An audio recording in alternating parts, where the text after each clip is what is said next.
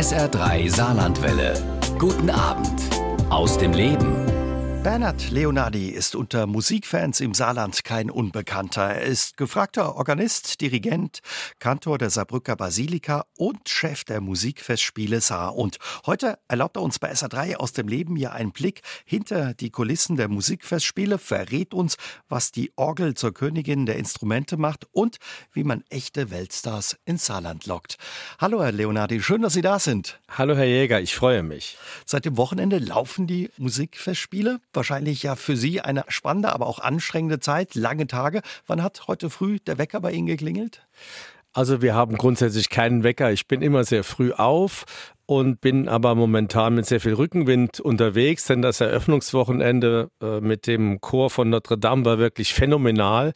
Und wenn man schon mal ein 1 zu 0 direkt in der ersten Minute geschossen hat, geht alles wie von selbst danach. Das heißt, äh, die nächsten Veranstaltungen sind jetzt im Fokus. Wir brauchen unbedingt gutes Wetter am kommenden mhm. Donnerstag. Das ist das Einzige, was wir also nicht beeinflussen können. Aber ein großes Dank schon mal an mein Team. Dieser Familientag am Schloss. Wir werden also den Schlossberg zum Montmartre de Paris machen mit ganz vielen Veranstaltungen.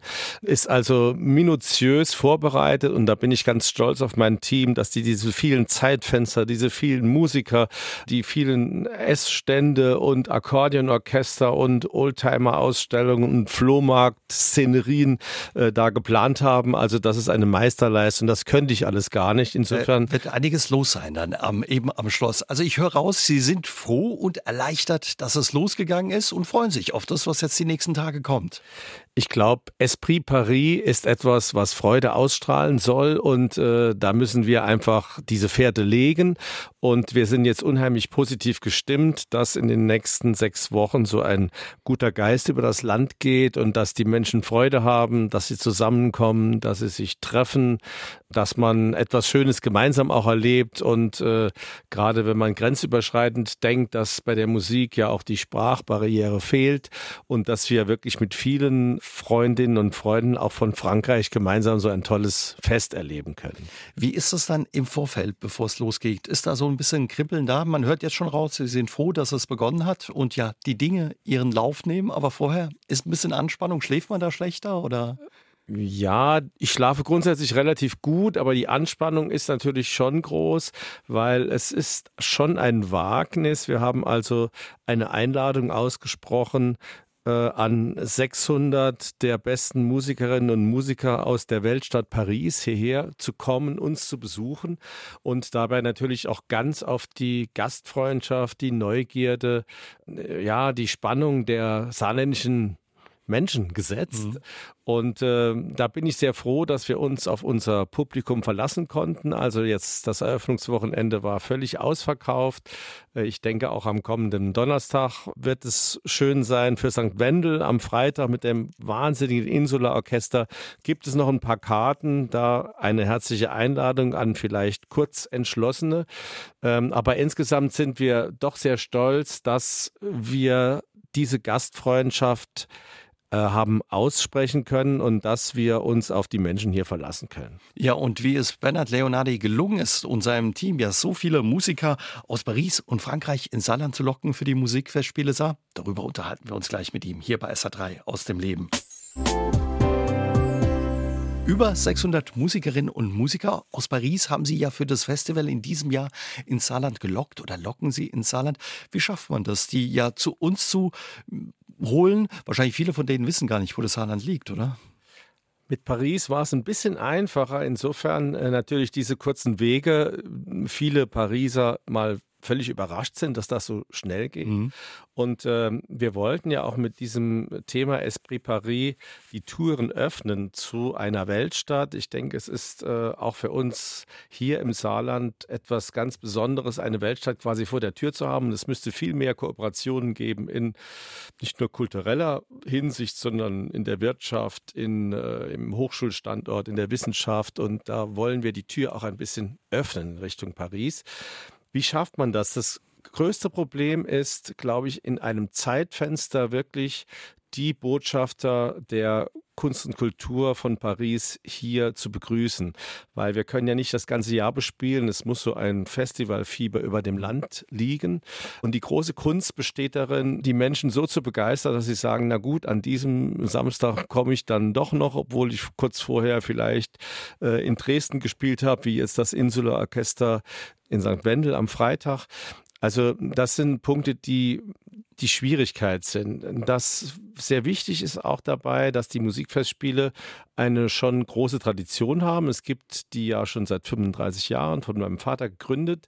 Und äh, wenn man dann sagen kann, also wir hatten hier schon die größten Musiker, äh, die Wiener Wiener Philharmoniker. Philharmoniker, Berliner Philharmoniker, Bob Dylan, alle möglichen Genres auch, ähm, dann öffnet das auch schon mal Türen. Das ist etwas Besonderes, äh, wo die Leute sehen, also wir bewegen uns hier jetzt in keinem Neuland, sondern das ist ein etabliertes Festival, eine doch starke Marke.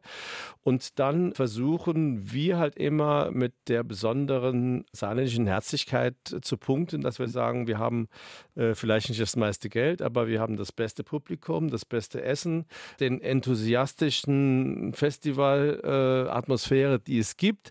Äh, wir pokern da immer ein bisschen hoch, konnten das bis jetzt auch immer einlösen und alle Leute waren danach immer sehr begeistert. Also, also da fühlt sich auch so ein Chor aus Notre Dame wohl oder Sängerinnen und Sänger von der Pariser Oper, die dann würde ich sagen, Mensch, sind wir überrascht, wie das also Festival also, hier ist und die Stimmung.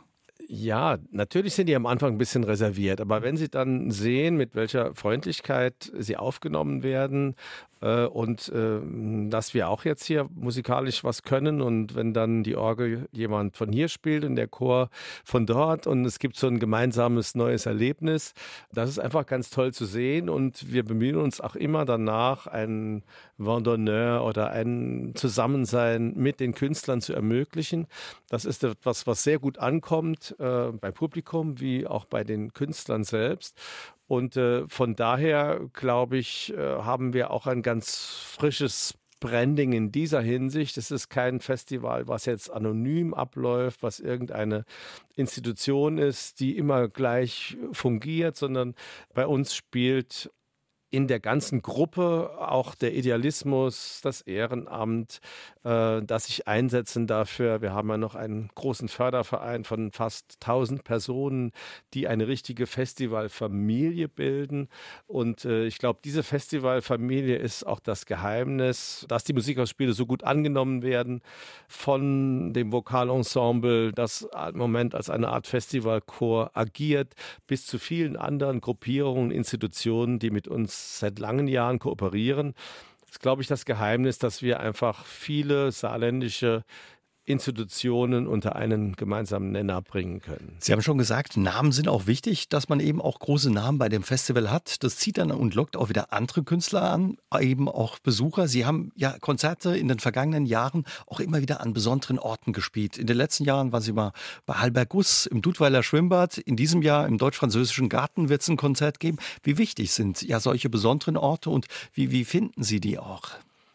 Ja, man müsste im Prinzip ein richtiger äh, Konzertort-Scout sein, äh, der dann äh, durch die Gegend fährt. Das machen wir auch in gewissem Maße, denn es hat sich herausgestellt, ähm, dass gerade der Kontrast zwischen einem eher ungewohnten Ort und einem eher traditionellen Musikstück eine enorme Wirkung entfaltet. Das heißt, die Menschen sind dann ganz begeistert und hören von Neuem, eine Schöpfung von Heiden in einem verlassenen Industriestandort, der ja auch mal für eine Neuschöpfung des Menschen stand. Die Industrialisierung ist ja eine Art Neuschöpfung durch den Menschen. Äh, und da kommen ganz besondere Dinge zum Tragen, zum Schwingen. Und es ist auch immer so, dass ein besonderer Ort auch immer eine besondere Geschichte erzählt. Jetzt nicht nur ein, ein Kloster, wo seit tausenden Jahren irgendein gregorianischer Gesang gesungen wird, sondern auch ein deutsch-französischer Garten, wo ja doch viele von uns sich erinnern an diese Tradition der Gartenschau. Man war als Kind dort, man hat viel Schönes erlebt auch. Äh, und all das, diese positiven Schwingungen, glaube ich, übertragen sich. Und letztlich ist das gemeinsame Konzerterlebnis ja etwas ganz anderes, als wenn man auf Netflix etwas schaut. Mhm. Dieses Gemeinschaftsgefühl, gemeinsam etwas zu erleben, gibt auch nicht nur Freude, sondern auch ein bisschen Stärke, Kraft und äh, in der heutigen komischen Zeit vielleicht manches besser zu verkraften. Äh, insofern ist es auch ein, äh, ein, eine Kraftquelle äh, für viele Menschen. Über 20 Konzerte sind es in den nächsten Wochen, die man ja erleben kann an ganz unterschiedlichen Orten. In der Vergangenheit, vorhin haben wir es gesagt, bei Halberg Guss gab es mal ein Konzert, in diesem Jahr im Deutsch-Französischen Garten. Was heißt das ja für Sie als Organisator und Ihr Team, wenn man ein Konzert ja nicht im Konzertsaal veranstaltet, zum Beispiel in einem Garten oder in einer Industriehalle? Vor welche Herausforderungen stellt Sie das? Das sind natürlich schon große Herausforderungen. Ähm, Open Air ist natürlich eine tolle Atmosphäre. Man muss immer eine gute Verbindung zum Petrus haben. Das ist natürlich Voraussetzung für alles. Bis jetzt hat es alles gut geklappt. Bitte weiter Daumen drücken. Ähm, letztlich ist einfach, ich sagte es eben schon, äh, dieses Aufeinandertreffen von einem mhm. besonderen Ambiente. Jetzt zum Beispiel einer der größten Pianisten unserer Zeit, Jean-Yves Thibaudet, im Anatomiesaal des Universitätsklinikums Homburg einfach eine tolle Location, sieht ein bisschen aus wie Raumschiff Enterprise äh, mittendrin und steht auch unter Denkmalschutz dieser Saal und äh, hat also gar keine Fenster, sondern man ist also ganz gefangen in der, in der Musik dort. Letztlich spielt aber die Veranstaltungstechnik, das heißt dieses Hochrüsten zu einem Konzertort einfach eine große Rolle. Äh, jetzt am Samstag im Echelmeier Park, da dreht sich darum, wo bekommt man den Starkstrom her, äh, wie ist das mit dem Abwasser, kann der Pfarrer dann noch in seine Garage fahren oder müssen wir andere äh, Möglichkeiten suchen? Mhm. Also das sind so kleine logistische Dinge, die dann sehr fordernd sind und die man äh, vielleicht man, auch nicht auf dem Schirm hat. Ne? Nein, man hat, man kann natürlich nicht alles planen, aber mhm. letztlich versuchen wir da, äh, bin ich wie gesagt meinem Team auch dankbar, dass die immer vorausdenken äh, vom Wechselgeld bis zu den Brezeln, dass man irgendwie alles hat, dass es schön für die Leute ist, ähm, denn es gehört einfach heute dazu, dass nicht nicht nur gute Musik gemacht wird, sondern dass man schöne Programme hat, äh, dass die Leute herzlich empfangen werden, dass man einen schönen Sitzplatz hat, äh, dass die Ansprache stimmt, dass das Ambiente stimmt, die Beleuchtung, auch letztlich die Übertragung des mhm. Ganzen ist auch wichtiger äh, denn je. Teilweise bei Open-Air-Veranstaltungen muss das verstärkt werden, zum Beispiel im Deutsch-Französischen Garten mit Chor, der ja dann quasi auf der Wasserfläche singen muss. Ähm, das geht ohne Verstärkung nicht. Und da braucht man auch erfahrene Tonmeister, dass die Klangqualität auch entsprechend ist. Das alles sind hohe Herausforderungen, die natürlich auch mit hohen Kosten verbunden sind. Das ist nicht ganz einfach. Aber ich glaube, wir sind da sehr gute Türöffner, auch für Leute, die jetzt keine regelmäßigen Konzertgänger in Abonnementskonzerten sind, sondern die sich gerne mal an verwunschenen Orten, wie wir sie haben, hin verirren und sagen, wir können uns das mal anschauen anschauen. Uns Einfach man, neugierig machen, die Leute. Genau, bei uns kann man auch in der kurzen Hose kommen. Äh, also es ist, da wird niemand ausgeschlossen, sondern einfach mal die Türen offen halten und bis jetzt hat das Konzept gut funktioniert. Natürlich könnten es immer noch mehr junge Leute sein. Deshalb ein Appell an die Familien, die vielleicht heute Abend zuhören, doch einfach mal sowas zu versuchen. Wir machen auch ein ganzes äh, Kinderkonzertwochenende. Also da gibt es viele Möglichkeiten, da mal anzudocken und ähm, Musik zu er erleben. Und ich glaube, es lohnt sich, mit den vielen tollen Programmpunkten. Und wie haben Sie es mit dem Pfarrer gelöst? Einfach aufs Konzert eingeladen, da muss er nicht in die Garage rein und raus, oder? Mit dem Pfarrer komme ich ganz gut zurecht. Da bin ich äh, eine, ist eine wunderbare Vertrauensperson. Das werden wir alles lösen. Ähm, aber es sind so kleine Details. Man mhm. darf einfach auch die Menschen nicht überfordern, sondern muss äh, auch immer fragen und muss sagen, ist es möglich? Und äh, man muss versuchen, mit den Menschen das zu machen, auch mit den Sicherheitsdiensten und Ordnungsämtern. Das ist ja heute alles nicht selbstverständlich. Die haben ja auch eine Verantwortung, stehen in der Verantwortung. Da muss man gemeinsam äh, nach Lösungen suchen. Das geht nie von oben erhabt. Das geht immer mit Freundlichkeit. Das versuchen wir. Seit zehn Jahren sind Sie Chef der ja, Musikfestspiele. Haben Sie auch schon viel erlebt, auch schon eben in der Zeit davor, als Ihr Vater das auch ähm, ja noch geleitet hat, das Festival. Was haben Sie da erlebt? Ging da auch mal was schief? Ein Musiker kommt nicht rechtzeitig an, vergisst sein Instrument oder man hält die Luft an, ob alles klar geht? Also da gab es die verrücktesten Dinge. Man könnte da ganze Bücher schreiben. Einmal äh, die russische Nationalphilharmonie war da, aber die Instrumente hatten sich verfahren. Die oh waren also Richtung äh, Ostdeutschland unterwegs und dann hat nachher nur noch der Solist am Klavier gespielt, aber einen fantastischen Klavierabend gemacht. Und das Orchester hat dann versprochen, nochmal äh, umsonst zu kommen. Auch eine große Veranstaltung in der Kathedrale von Verdun Ende des Ersten Weltkrieges, 100 Jahre, äh, war also unglaublich überfüllt. Alle wollten da hinein und es war sehr schwer, das zu handeln, wenn man dann mit Bussen äh, ankommt und die Bussen mussten unten parken und es gab nur eine Toilette und verschiedene Sachen waren einfach schwierig zu handeln. Das bringt manchmal die Organisatoren dann an ihre Grenze. Vieles kann man aber dann nochmal durch ein begeisterndes Konzert auswetzen. Äh, das haben wir bisher immer geschafft und äh, von daher sind wir guten Mutes, dass äh, uns der positive Geist weiter begleitet. Und bei all diesen organisatorischen Herausforderungen, wenn die Musik dann beginnt, ja zum Beispiel der Chor aus Notre Dame in der Basilika in St. Johann spielt oder Künstler aus der Pariser Oper da sind, können Sie das als Chef des Festivals dann auch genießen, sich fallen lassen, auf die Musik einlassen?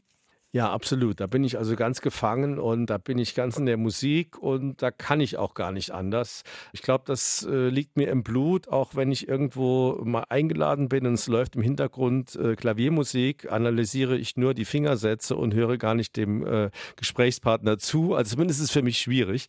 Ähm, und das ist, glaube ich, äh, die Musiker dann schon äh, gegeben. Und ich bin immer froh, wenn keine Klavier- oder Orgelmusik läuft, sondern Violine oder etwas anderes, dann ähm, muss man das nicht direkt in einer Konkurrenzsituation mhm. sehen. Also wenn man Sie einlädt, weiß man jetzt schon, was man spielen sollte. Kein Klavier oder keine Orgel. Dann können Sie sich ja fallen lassen und dann auch genießen. Panflöte. Panflöte.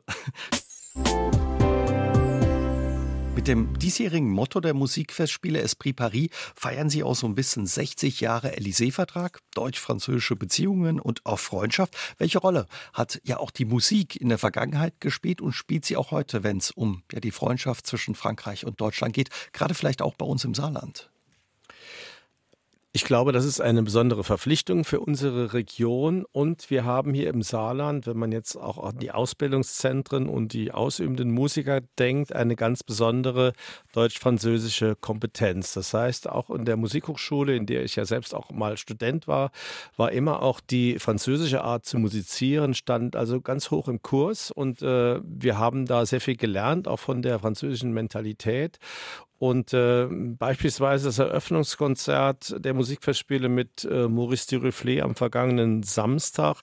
Maurice Duruflé hat dieses Werk geschrieben in einer Zeit, in der wir hier im Saarland die Deutsch-Französische Wirtschaftsunion waren, das heißt äh, ein ganz anderes äh, Statut hatten.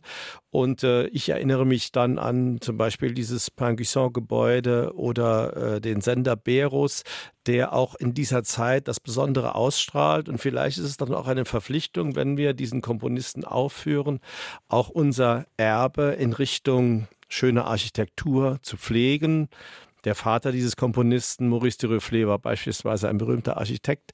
Solche Gedanken kommen mir dann irgendwo, dass wir hier in der Region eine besondere Verpflichtung haben, äh, das hochzuhalten. Und es ist für uns ein Alleinstellungsmerkmal und wir sollten es auch als große Chance sehen. Deshalb glaube ich, muss der Élysée-Vertrag möglichst hier spielen. Ja, Aachen auch, aber ich glaube, wir sind hier vorne. Hat da eine besondere Rolle und ja, was Sie sagen, gerade auch was die Gebäude betrifft, müsste man sich das sicherlich häufiger stärker ins Bewusstsein rufen, ja, was da vielleicht auch für ein Schatz an Gebäuden steht. Aber wenn ich nochmal zurückkommen darf, was Sie gesagt haben, dass ja Sie auch viel gelernt haben, wie äh, Frankreich oder wie französische Musiker zu musizieren. Wie unterscheidet sich denn die Art Musik zu machen auf beiden Seiten der Grenze? Natürlich gibt es teilweise auch im Orchester völlig andere Instrumenten, völlig andere Arten, äh, eine Trompete zu spielen oder eine Violine zu bedienen. Es ist sehr schwer, das zu verallgemeinern, aber vielleicht kann man doch so sagen, dass ähm, ist in der französischen Kultur eine wunderbare Leichtigkeit der Interpretation gibt, eine Spritzigkeit. In Deutschland gräbt man oft tief und versucht also möglichst bis zur Wurzel des Ganzen zu gelangen, was oftmals auch äh, grandios ist und nochmal eine ganz große Dimension neu erschließt. Aber ich glaube, die französische Musik atmet so etwas Freigeistiges und etwas Positives und etwas Schönes und etwas Gemeinschaftliches, das einfach äh, unglaublich wichtig ist in der heutigen Zeit.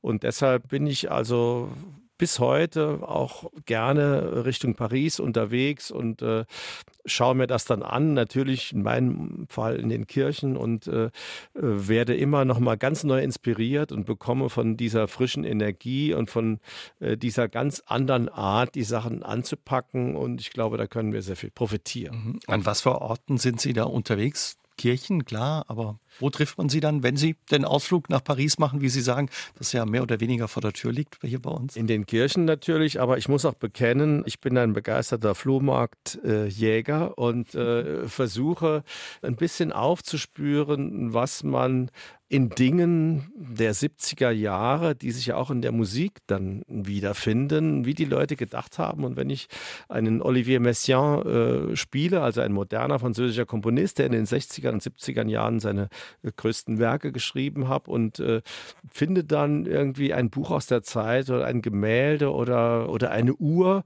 so denke ich, bin ich ein kleines Stück näher an der Ursprungsidee, wie man diese Werke damals aufgeführt hat. Und deshalb ist das für mich nur äh, folgerichtig.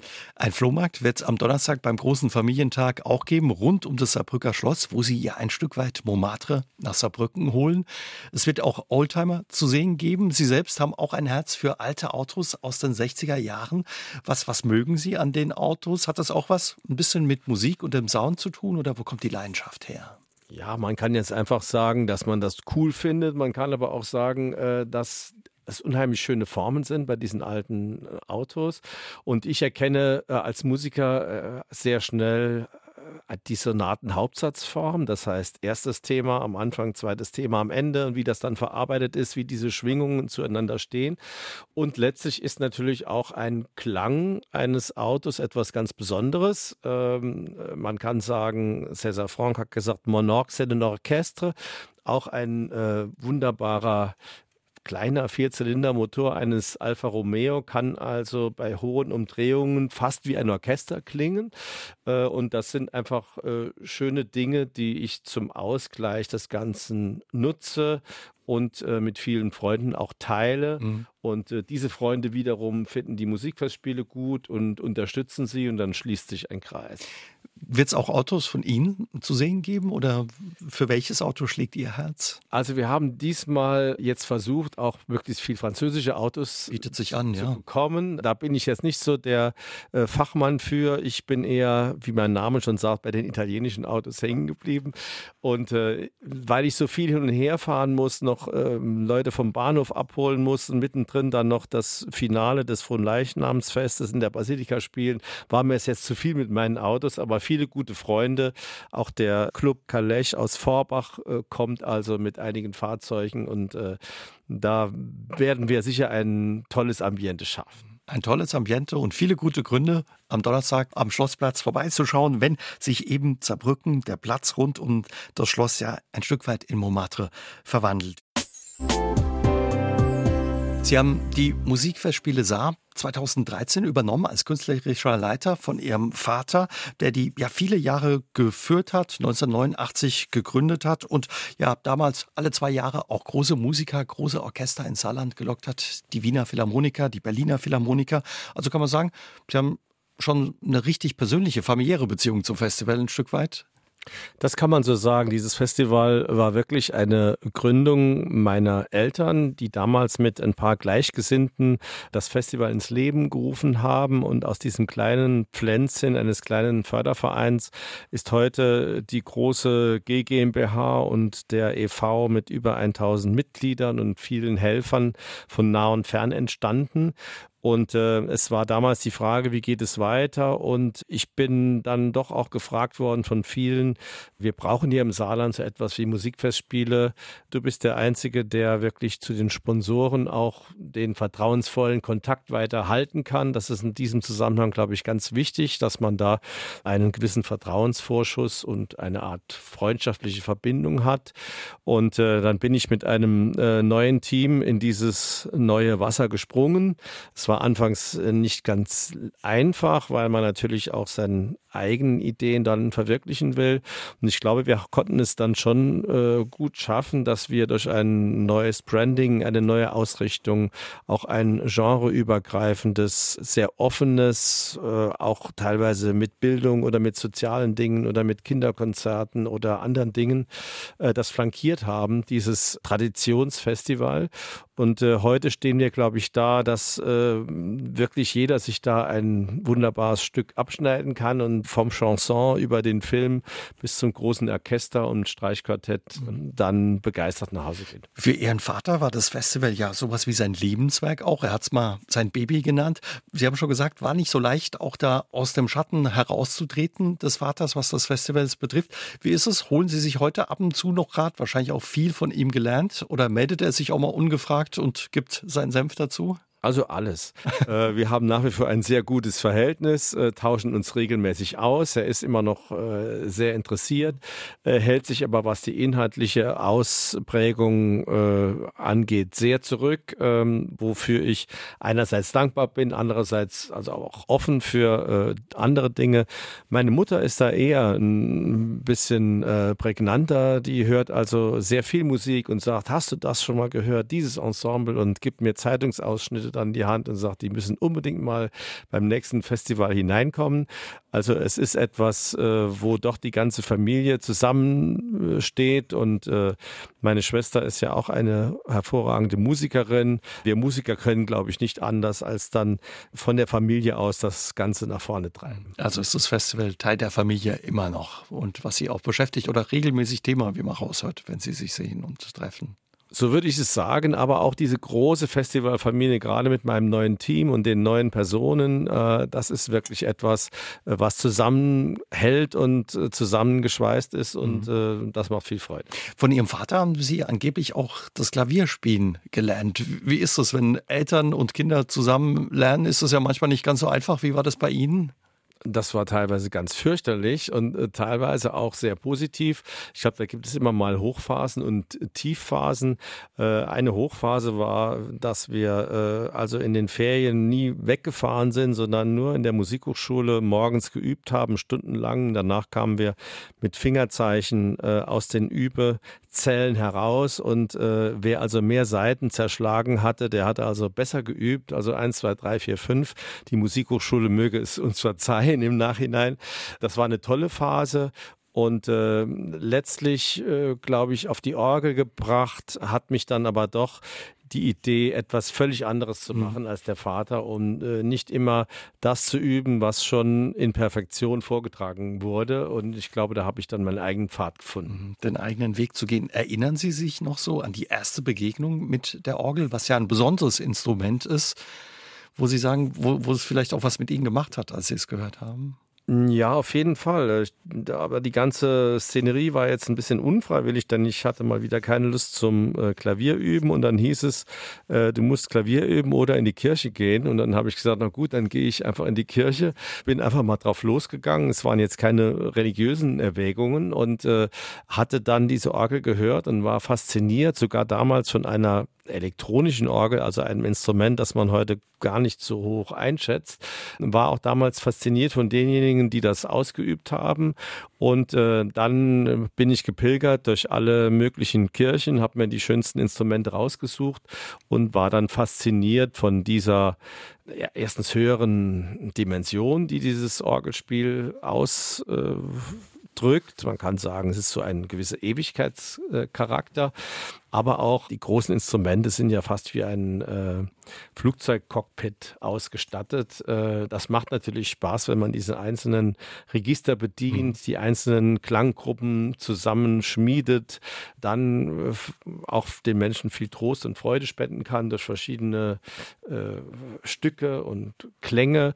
Ich glaube, das ist schon ein sehr beglückendes Gefühl und das hat mich bis heute getragen. Wie alt waren Sie damals und wo war das, als Sie quasi die Orgel fasziniert hat und gepackt? Ich kam relativ spät zur Orgel. Ich habe also sehr lange Klavier gespielt und erst mit 18, 19 habe ich dann äh, die Füße dazu addiert, ähm, was anfangs nicht so einfach war. Ich hatte dann das große Glück, dass meine Eltern äh, mir auch ein Übeinstrument haben kaufen können, wo ich also auch dann entsprechend das umsetzen konnte. Es ist ja keine Selbstverständlichkeit, dass man eine kleine Pfeifenorgel in einem äh, normalen Einfamilienhaus dann irgendwo unterbringt. Ähm, das konnte ich dann haben. Das war sicherlich ein großer Startvorteil. Und dann hatte ich äh, tolle Lehrer, war in Paris, in Basel, habe überall versucht, das Beste mitzubekommen. Und äh, Orgelmusik spielen heißt auch viel, sich mit der Geschichte der Länder, der Kulturen zu beschäftigen. Und das hat mein Leben geprägt. Sie haben uns schon verraten, Sie sind groß geworden in einer ja, Künstlerfamilie. Ihr Papa, den viele kennen, als den bekannten ja, Pianisten Robert Leonardi, Ihre Mutter, eine Malerin, auch Ihre Schwester ist äh, Sängerin, Sopranistin. Wie ist es, wenn man in so einem Künstlerhaushalt groß wird? Musik spielte immer eine Rolle. Haben Sie gesagt, hat man da überhaupt noch Lust auf Musik, wenn die immer da ist? Oder wenn auch ja man so streng vielleicht ist beim Üben? Naja, so streng war es jetzt nicht, aber es hat einfach bei unserer Familie äh, dazugehört. Ich kann das gut vergleichen mit einem Bauernhof, wo man einfach helfen muss äh, beim Kühemelken oder bei anderen Dingen. Es ist eine Selbstverständlichkeit, dass man das gemacht hat, äh, dass man sich dafür interessiert hat. Und äh, wir hatten aber auch schöne Ausgleichsstunden, äh, waren wie verrückt jeden Sonntagmorgen auf Jagd nach äh, Steinen, wo wir also alte Fossilien gesucht haben. Und mhm. also der Ausgleich kam jetzt nicht zu kurz. Ähm, aber die Musik hat unser Leben bestimmt, tagtäglich. Und äh, irgendjemand hat immer gespielt und musiziert. Und es war dann so, dass äh, wir Schallplatten gehört haben von berühmten Chorstücken. Meine Schwester hat gesungen. Ich habe dirigiert zu den Schallplatten schon ganz früh. Und wir haben auch in der Familie sehr viel musiziert, waren jeden Sonntag bei der Oma und dem Opa in Hülsweiler und da gab es nach dem Kaffeetrinken immer einen mehrstimmigen Gesang. Diese Bergmanns-Sangestradition war da sehr ausgeprägt und äh, das ist etwas, was uns ganz selbstverständlich wie eine zweite Sprache begleitet hat. Und von daher war das manchmal ein bisschen zwangvoll, wenn die Freunde an der Tür geklingelt haben zum Fußballspielen, aber insgesamt eine gute Sache. Mhm. Ist ja auch eben was Schönes, wenn man ja dann eben Musik auch machen kann und hat später dann ja die eine oder andere Tür auch ähm, geöffnet und wie Sie mir verraten haben, kam auch bei den Mädels dann gut an kam bei den Mädels gut an. Wir waren die erste Jungenklasse in einem absolut riesigen Mädchengymnasium und wer da natürlich Klavier spielen konnte, hatte gute Karten und äh, das hat mich sehr motiviert, äh, noch mehr zu üben und äh, bei Jugend musiziert äh, immer nur erste Preise zu bekommen und letztlich gibt es äh, Glückskonstellationen, die äh, ja der Zufall macht, aber manchmal meint es der Zufall auch ganz gut mit einem. Und was immer ja die Klassik, die Sie begleitet hat oder können Sie zum Beispiel auch mit Popmusik was anfangen? Anfangen. In der Zeit, Sie sind auch in den 60ern geboren, 63. Ja, war, spielte Popmusik auch eine Rolle? Also bei uns zu Hause spielte Popmusik gar keine Rolle, ähm, weil wir mussten als Familie doch anfangs ein bisschen kämpfen, auch um das Überleben. Das war nicht alles ganz selbstverständlich. Und da war jede andere von Musik, die also populär war und äh, gegen die unsrige war, zunächst mal ein bisschen verdächtig. Insofern ähm, spielte das weniger eine Rolle. Natürlich hat man das gehört und wir waren aber da schon eine Art Außenseiter mhm. in dieser Sache und äh, hatten uns mehr in den verschiedenen Genres bewegt. Also ich habe mehr Renaissance-Musik gehört als Popmusik. Und äh, das kam auch wahrscheinlich bei den Mädels nicht so gut an, oder? Die Renaissance-Musik anstelle der Popmusik, oder? Ach, ich glaube, wenn man ein bisschen skurril ist und etwas anderes macht und das gut macht, das kommt immer gut an. Sie haben schon gesagt, eine Orgel zu spielen, das ist was Besonderes, fast wie ja in einem Cockpit mit den vielen Registern und den Tasten für die Hände und aber auch den Füßen. Nehmen Sie uns mal mit, wie, wie fühlt sich das ja für Sie als Organist an, der dieses Instrument auch so perfekt spielen kann? Also ich glaube, ein Instrument spielt man niemals perfekt. Mhm. Es ist immer ein Ziel, das man erreicht. Und äh, noch heute Abend habe ich äh, im Gottesdienst etwas improvisiert. Neben mir stand äh, Vincent Dubois, der äh, Titularorganist der Kathedrale Notre Dame. Dann strengt man sich natürlich an und denkt, wie kann man das besonders gut machen? Und äh, manchmal gelingt es ganz gut, manchmal denkt man, das hier hätte man noch besser machen können. Man geht dann im Hintergrund nochmal und äh, versucht dann Dinge zu verbessern. Ich glaube, Routine ist nicht alles. Man muss immer nochmal sich ganz neu auf etwas einlassen, ein Werk versuchen, immer nochmal von einer anderen Seite zu sehen. Es ist ein bisschen wie ein Kunstwerk, das man sieht. Ich äh, vergleiche es gern mit einer Figur, dass man von einer Richtung sieht und dann geht man drumherum und hat nochmal ganz andere Konturen. Das ist letztlich eine Arbeit äh, mit einem Musikstück, das man schon oft gespielt hat, das immer nochmal neu angerissen, neu interpretiert, neue Dinge entdeckt werden und plötzlich erkennt man eine zweite Stimme äh, und kann die noch ein bisschen dichter spielen und dadurch noch ein bisschen äh, schlüssiger das Gesamtkonzept äh, dann darstellen. Also und Üben ist bis heute, ja, gehört zu Ihrem Alltag dazu auch. Also man könnte viel mehr üben, man müsste viel mehr üben. Ich versuche das, äh, soweit es geht, in meinen Alltag zu integrieren, auch einzuplanen, weil, wie gesagt, so etwas wie die Musikfestspiele sah und auch meine Tätigkeit als Basilika-Kantor einfach ein großer Zeitaufwand auch sind. Ähm, es ist ein bisschen mit dem Sport zu vergleichen. Ich glaube, da muss man also auch immer im Training bleiben, weil eine Muskelfertigkeit und die Fertigkeit, dass man zum Beispiel in der linken Hand nach oben geht, mit den Füßen nach unten, mit dem linken Fuß gleichzeitig nach oben, und mit der rechten Hand dann äh, gegenläufig. Das sind Dinge, die zwar automatisch ablaufen, die man aber immer noch mal am Leben erhalten muss. Es ist nicht so was wie Fahrradfahren, was man immer kann, sondern es ist eine relativ komplexe Angelegenheit. Und wahrscheinlich ist man nach so einem Gottesdienst und mehreren Stücken auf der Orgel auch geschafft, oder wie ist das?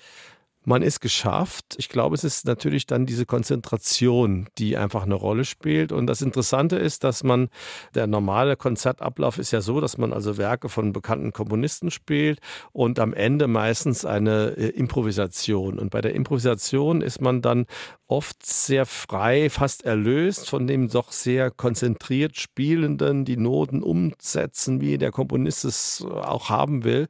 Und äh, das ist fast wie ein Befreiungsschlag dann. Und diese zwei besonderen Genres mag ich sehr und äh, da fühle ich mich sehr wohl. Wie ist das eigentlich, Herr Leonardi, wenn man als Organist immer auf der Empore sitzt, quasi über der Kirchengemeinde oder den Zuhörern? Was macht das mit einem?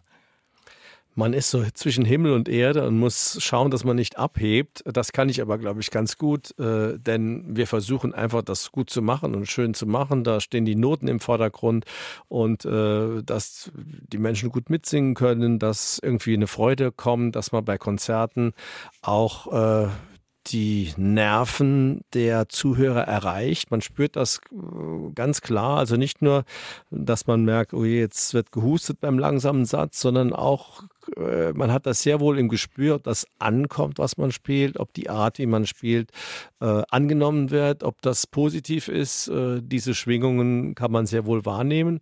Und äh, das gilt es umzusetzen und das erdet sehr. Mhm.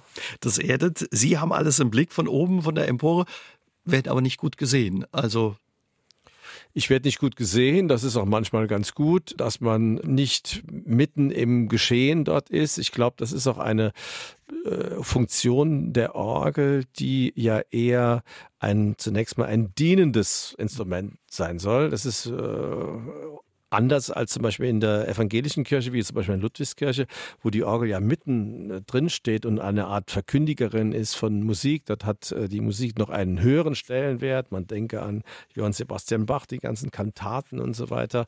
Und ähm, ja, wir haben in der katholischen Kirche ein bisschen auch diese Orgelmusik oder die Wertigkeit der Orgelmusik gerade Frankreich zu verdanken, denn da haben immer die großen Instrumente von dem Aristide Cavaillé-Coll, dem berühmten Orgelbauer, wie auch in Notre Dame jetzt gerettet werden konnte, eine besondere Rolle gespielt. Mhm. Ich war Messdiener äh, viele Jahre auch und wenn man da mal in der zweiten Reihe im Chorstuhl gesessen hat, hat auch nicht jeder alles mitgekriegt. Da wurde auch mal Quatsch gemacht. Wie ist es da auf der Empore, wo die Orgel steht? Wird da auch mal Quatsch gemacht oder? Da wird viel Quatsch gemacht. Wir versuchen das in Grenzen zu halten. Ähm, manchmal äh, denkt man, oh hey, hoffentlich hat jetzt niemand gehört, dass wir oben reden oder über irgendetwas anderes sprechen.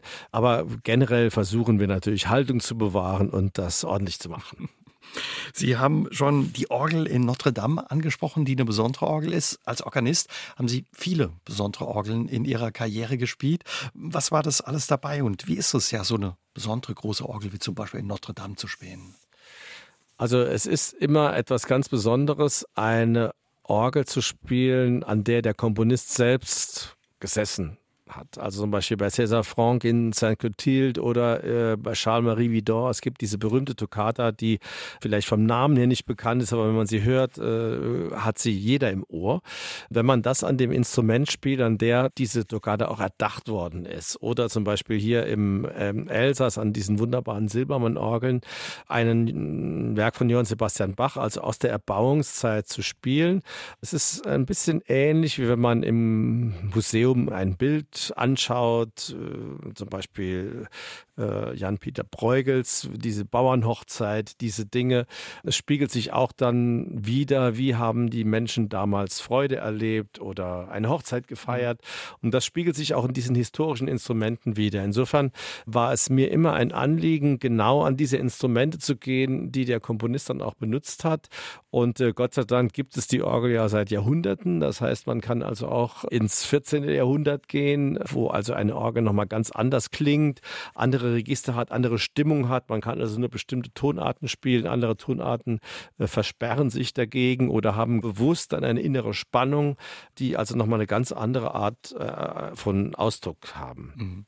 In Saarbrücken gibt es auch eine besondere Orgel in der Deutschherrnkapelle. Die stand mal im Buckingham Palace. Wie hat die ihren Weg äh, gefunden, ja, über London nach Saarbrücken?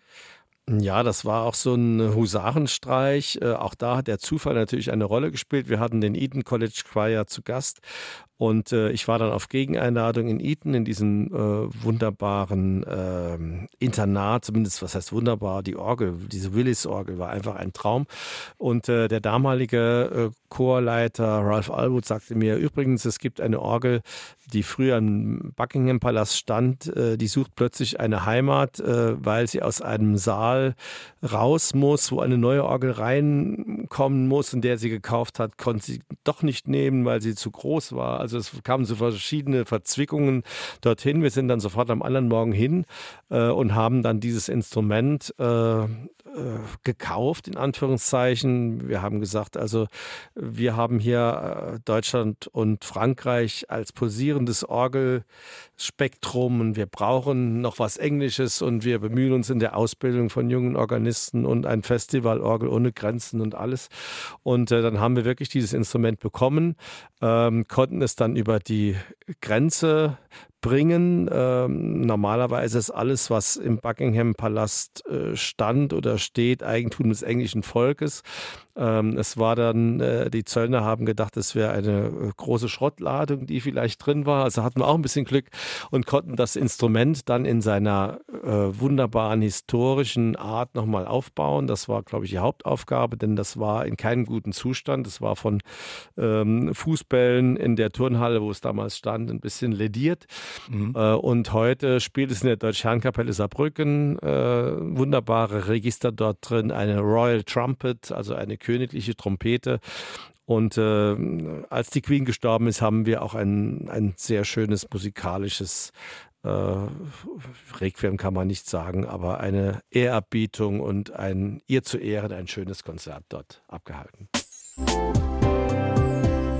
Sie sind auch wesentlich dafür verantwortlich, dass der weltweit bekannte Künstler Gerhard Richter in Tolai der Abtei drei Fenster, Kirchenfenster im Hauptchor gestaltet hat. Und das Besondere ist, dass er das auch noch ohne Honorar gemacht hat. Richters Kunst wird ja für Millionen gehandelt weltweit. Wie kam es dazu und wie ist es Ihnen gelungen, ja, Richter dazu zu bringen, in Tolai Kirchenfenster zu gestalten? Ja, auch das war eine abenteuerliche Geschichte. Erlauben Sie mir zuerst einen großen Dank nochmal dieser Stifterfamilie, die das ermöglicht hat, denn äh, ich äh, wage die Behauptung, sonst wäre bis heute diese Abtei in Tolai völlig zusammengefallen, eine Ruine. Denn das Ganze war ein Kraftakt überhaupt, dieses Gebäude nochmal zu retten und auf der Suche nach einer Zukunft für dieses Kloster und für dieses Gebäude hatten wir dann überlegt, was kann man tun und die alten Kirchenfenster waren nicht mehr einsetzbar. Es war dann die Überlegung auch, wie kann man an einem Ort wie dem Saarland, wo das touristisch ja nicht so entwickelt ist und auch nicht an einem Wegekreuz liegt, etwas Tolles machen. Da kamen wir sehr schnell auf diese Idee mit den Kirchenfenstern. Ich hatte dann gesagt, okay, ich kann gern den Herrn Richter kontaktieren, hatte im Jahr 2009 eine Improvisations-CD über seine Bilder der Apollo-Mondlandung mir erdacht und ihm die CD zugeschickt. Darauf hat er mir einen sehr äh, freundlichen handschriftlichen Brief zurückgeschrieben, der auch noch heute in meiner Küche hängt.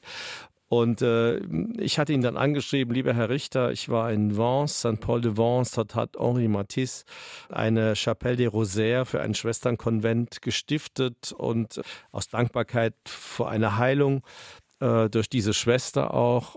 Und wir haben hier das älteste Kloster in Deutschland, in Tola. Wir haben auch jemanden, der das nochmal aufbaut. Aber wir brauchen dort eine Zukunft in einem Gebiet, das äh, in einem Strukturwandel sich befindet und wo also keine mhm. Mittel da sind. Können Sie uns dieser Notsituation helfen? Und äh, zu meiner Überraschung hatte ich ihn dann wirklich am Telefon. Ach, er hat gesagt, äh, lieber Herr Leonardi, vielen Dank. Es ist mir eine Ehre, dass Sie an mich gedacht haben, aber ich bin zu alt, ich habe zu viele Projekte, ich weiß gar nicht, wo Tola im Saarland liegt. Ich kann unmöglich noch äh, Fenster in Tola machen. Und dann war eine Pause. Die Pause war immer länger und ich dachte schon, er hat also eingehängt und dann sagte er den bedeutungsschweren Satz. Außerdem weiß ich gar nicht, wie groß diese Fenster sein sollen. Also da hatten Sie das Interesse geweckt. Auf da hatten wir irgendwie einen halben Fuß in der Tür und äh, ich habe ihn dann am anderen Tag nochmal angerufen, gefragt, ob wir vorbeikommen sollen. Nein, er hätte vielleicht eine Idee, er schickt uns mal was und dann hat er diese Patterns uns geschickt in einer verfremdeten Form. Also so Muster? Ja. Genau, diese Muster, äh, wie man das dann umformen könnte zu Kirchenfenstern und äh, wir waren alle ganz begeistert und mir war dann nochmal äh, der Auftrag gegeben, ihm zu sagen, Herr Richter, wir wollen das unbedingt umsetzen, aber äh, für Sie haben wir leider kein Honorar, denn Fachleute haben haben ausgerechnet, dass also diese Fenster, es geht ja da auch nach Größe und äh, Monumentalität, äh, über 200 Millionen Euro wert sind. Das hätte also dann auch keiner äh, spenden können. Und äh, da hat er gesagt, also gut, äh, das nimmt er auch in Kauf und wenn Unkosten entstehen würden für ihn, würde er das in Rechnung stellen, aber bis heute kam äh, kein Cent. Da sind wir ihm sehr dankbar. Wir haben auch keinen Vertrag gemacht. Alle Leute haben gesagt, er müsste einen Vertrag machen. Der einzige Vertrag war, dass wir bei ihm im Atelier äh, waren, ihm die Hand gegeben haben und das auf dem Bild festgehalten. Was glauben Sie, was hat ihn gereizt, diese Fenster ja da eben für Tolai zu gestalten? Es hat ihn sicherlich gereizt, die Idee, diese Patterns so umformen zu können, dass sie sowohl christliche Motive als auch orientalische äh, Symbole miteinander in Verknüpfung mhm. ziehen lassen. Das heißt, diese Idee, äh, vielleicht etwas über die Kulturen hinweg Vereinigendes zu schaffen. Er hat das nie so gesagt, das ist meine persönliche Interpretation. Er hält sich ja mit den äh, Interpretationen immer selbst äh, ganz zurück. Und etwas in einem Kloster zu schaffen, äh, hat natürlich auch eine lange Nachhaltigkeit. Man denkt ja, dass das auch ein bisschen für die Ewigkeit gemacht ist. Und das Schöne bei diesen Fenstern ist, dass er ja selbst diese Fenster jetzt nicht gegossen hat, sondern nur die Vorlagen gemacht hat. Und die Vorlagen haben wir alle noch. Das heißt, sollte wirklich mal irgendwann etwas äh, zerstört werden, ist es auch immer noch mal möglich, das noch mal äh, neu aufzubauen. Insofern kann man schon davon ausgehen, dass sowas für eine Ewigkeit ist. Und ich glaube, es ist auch etwas Besonderes, dass man das an einem Ort gemacht hat, den die Saarländer zwar kennen, aber über das Saarland hinaus sehr wenige mhm. Leute kennen. Äh, das macht natürlich auch einen enormen äh, Medieneffekt. Wenn man das in Paris gemacht hätte, wäre das sicherlich nicht so durch die Welt gegangen, sondern wie an einem Ort, fast in einem Art Niemandsland, wo man plötzlich die allerhöchste Kunst hat, äh, an einen Ort zu bringen, wo plötzlich dann ganz viele Menschen das sehen wollen. Das war auch etwas Besonderes. Sie haben es gesagt, viel Aufmerksamkeit für das Saarland und vor allen Dingen auch die Abtei Tolai mit diesen drei besonderen Fenstern von Gerhard Richter. War er selbst auch schon mal da, sich die Fenster anschauen? Also er hatte bestimmt 20 Einladungen von mir schon, auch wo ich gesagt habe, wir kommen Sie persönlich abholen und Sie brauchen es nicht. Äh, bis jetzt hat er es noch nicht geschafft. Äh, wir haben jetzt eine gute Verbindung zu seiner Frau, der ist Biene Moritz Richter und seiner Tochter. Ich denke, dass wir die in Kürze das mal sich anschauen kommen. Natürlich ist unser Wunsch, dass er auch mal kommt. Äh, wir bleiben da weiter dran und äh, haben ihn jetzt eingeladen, auch zu dem Orgelkonzert im Rahmen unseres Festivals mit Naji Hakim, dem Nachfolger von Olivier Messiaen. Der wird ja eine Uraufführung zu diesen Fenstern dort zum Besten geben. Zum ersten Mal wird das zu hören sein und vielleicht ist das ein Anlass, dass er kommt. Das wäre auf alle Fälle ja ein schöner Abschluss Abschluss hm, dann eben und auch ein schönes Zusammentreffen. Wenn wir zurückkommen, ja, zu den Musikfestspielen, wen hätten Sie gerne noch als Gast oder wen würden Sie auch gerne mal begrüßen bei den Musikfestspielen noch? Da gibt es so viele. Also ich finde ganz spannend Leute, die auch äh, Neuland betreten. Barbara Hanniken zum Beispiel, diese großartige Dirigentin und äh, Sopranistin. Ich selbst mag äh, John Elliott Gardner sehr, dem Leiter des Monteverdi Choir in London. Diese Chöre haben eine unglaubliche Frische und Energie und Dynamik und so einen positiven Klang. Also da bin ich immer äh, ganz von den Socken. Also das wäre noch ein großer Wunsch. Natürlich auch tolle Orchester. Es sind immer etwas Besonderes. Äh, momentan haben wir unsere Fühler auch Richtung Wien ausgestreckt. Das könnte vielleicht für nächstes Jahr gelingen. Also wir sind immer dabei, ganz große Namen hierher zu holen und das zu flankieren mit den tollen Möglichkeiten hier im Land. Und ich glaube, dann haben wir eine besondere Attraktivität hier der Kultur im Land geschaffen und bringen das Saarland einfach auch als Marke nach vorne. Dann drücken wir Ihnen die Daumen, dass sich der ein oder andere Wunsch erfüllt und wünschen Ihnen und Ihrem Team vor allen Dingen jetzt erstmal viel Erfolg und viel Freude bei den diesjährigen Musikverspielen. Vielen Dank, dass Sie heute Abend mein Gast waren. Dankeschön, ja. Aus dem Leben. Der SR3 Talk am Dienstagabend ab 20.04 Uhr gibt's auch zum Nachhören auf sr3.de, auf YouTube und in der ARD Audiothek.